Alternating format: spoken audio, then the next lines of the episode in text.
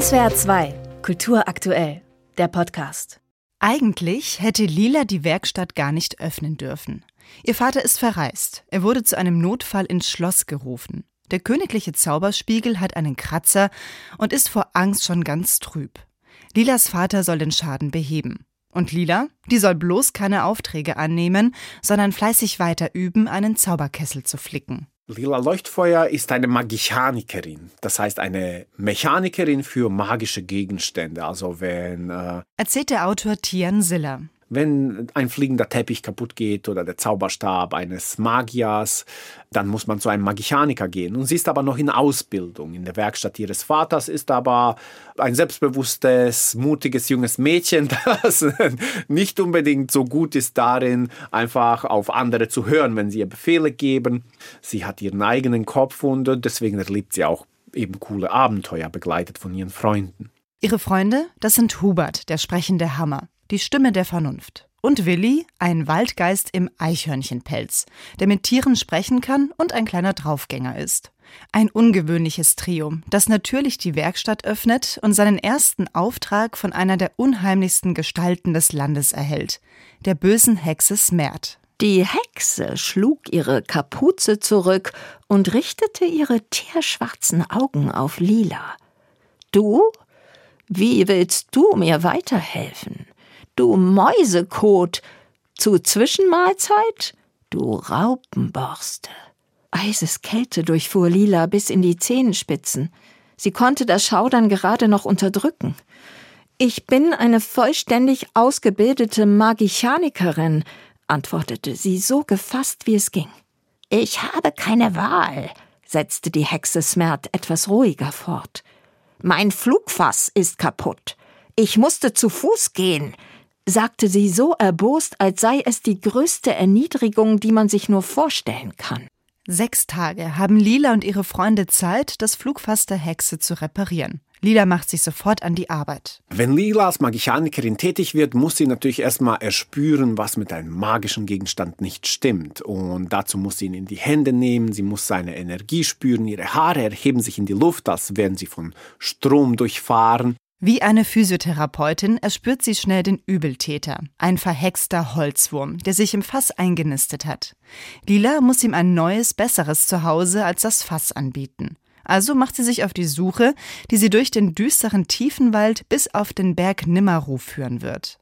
Tian Silla hat sich bereits als Autor von Büchern wie Tierchen Unlimited oder Radio Sarajevo einen Namen gemacht. Die Idee, ein Kinderbuch zu schreiben, hatten er und seine Frau Lena Schneider während der Corona-Pandemie. Lila Leuchtfeuer war ein Lockdown-Projekt, an dem beide sofort Spaß fanden. Für ihr Kinderbuch haben sie eine neue Welt erschaffen und diese mit bekannten Märchenfiguren belebt, wie der slawischen Hexe Baba Yaga die Baba Yaga, so heißt die Hexe in Russland, auf dem Balkan heißt sie die Babaroga.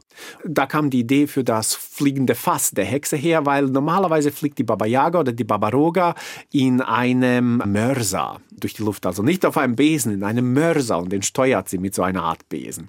Und wir fanden die Idee interessant, dass eine Hexe Bequemlichkeit bei ihrem Flug suchen könnte und natürlich so ein besseres Gerät als einfach einen Besen. Einen Besen, das wäre auch um einiges einfacher zu reparieren gewesen, denkt sich Lila Leuchtfeuer an einer Stelle.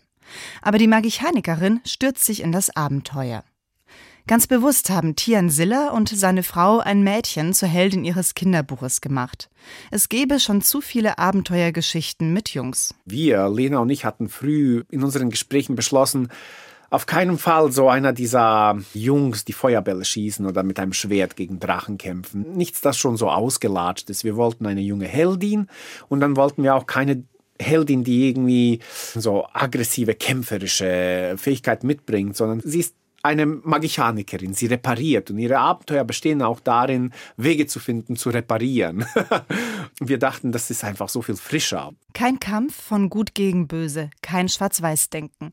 Mit viel Liebe zum Detail und zu ihren Figuren lassen Tian Siller und Lena Schneider ihrer Heldin das Abenteuer im Team bewältigen. Dabei zählt nicht Muskelkraft, sondern Erfindergeist. Und in größter Not werden Bösewichte mit ihren eigenen Waffen ausgetrickst. Witzig und treffend ist die Sprache von Silla und Schneider. Allein die Berufsbezeichnung einer Magichanikerin beflügelt die Fantasie. Freiraum für Fantasie lassen auch die humorvollen Graphitzeichnungen von Ariane Camus, die locker im Buch verteilt sind. Lila Leuchtfeuer begeistert als mutige und zupackende Heldin, ein technikbegeistertes Mädchen, das mit ihrem Talent eine Lücke im Kinderbuchmarkt füllt. Gemeinsam mit seiner Ehefrau arbeitet Tian Sille am zweiten Band der Lila Leuchtfeuer-Reihe. Bevor das erscheint, gehen die beiden auf Lesereise. Als Autor ist Tian Siller damit bereits erfahren. Trotzdem freut er sich besonders, für Kinder vorlesen zu können. Ich darf vor Kindern die Stimme verstellen, das wird cool. Also wenn man vor Erwachsenen liest, ist das total verpönt, aber für Kinder darf man ein bisschen schauspielen. Das, das wird echt cool. SWR 2 Kultur aktuell. Überall, wo es Podcasts gibt.